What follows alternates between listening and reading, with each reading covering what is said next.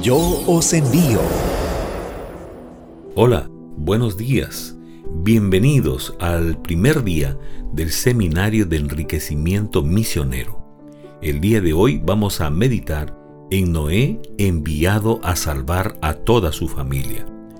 El texto para nuestra meditación está en Génesis capítulo 6, verso 13 y dice así.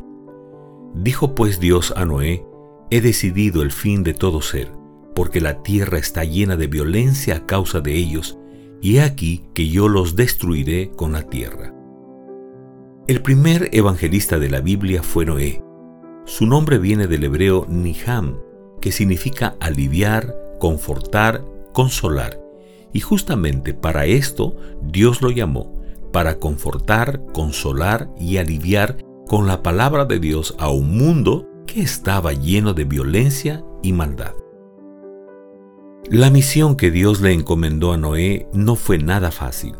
Noé tuvo que luchar con el qué dirán, la vergüenza y la burla de sus amigos, vecinos y familiares mientras construía el arca y a la vez predicaba que el mundo sería destruido con un diluvio.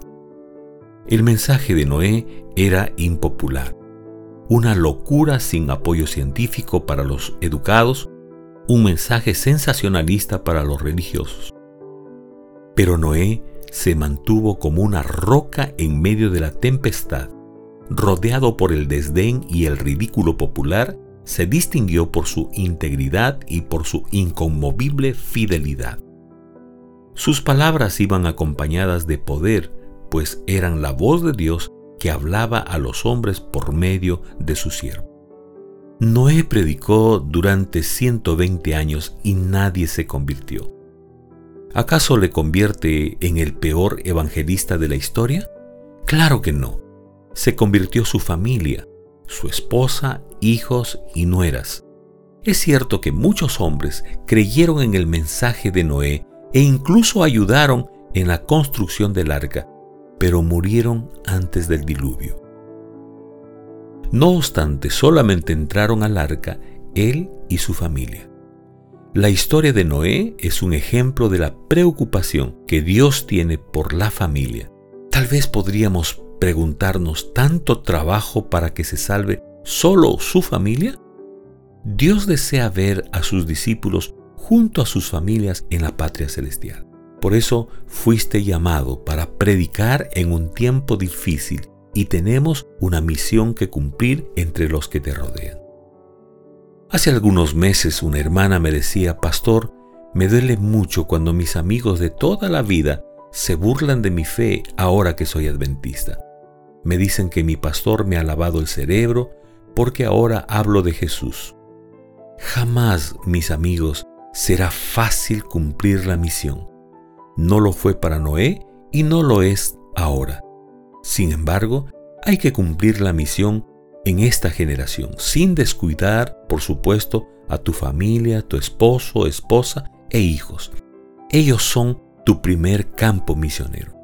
No podemos estar tranquilos si tenemos a alguien de nuestra familia lejos de Dios. No pretendas ser un misionero para tus amigos, vecinos y demás si descuidas la obra en tu casa, en tu familia.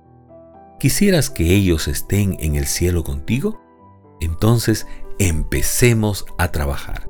Y hoy tenemos un desafío misionero. Ese es nuestro desafío. Trabajar por los de tu casa, tu familia.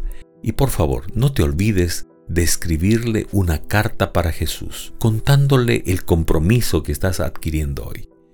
Que tengas un lindo día Recuerda, yo os envío para cumplir la misión. Una linda jornada, un fuerte abrazo. Yo os envío. Una lectura devocional durante 40 días. 40 personajes, 40 historias, 40 razones para cumplir la misión. Yo os envío.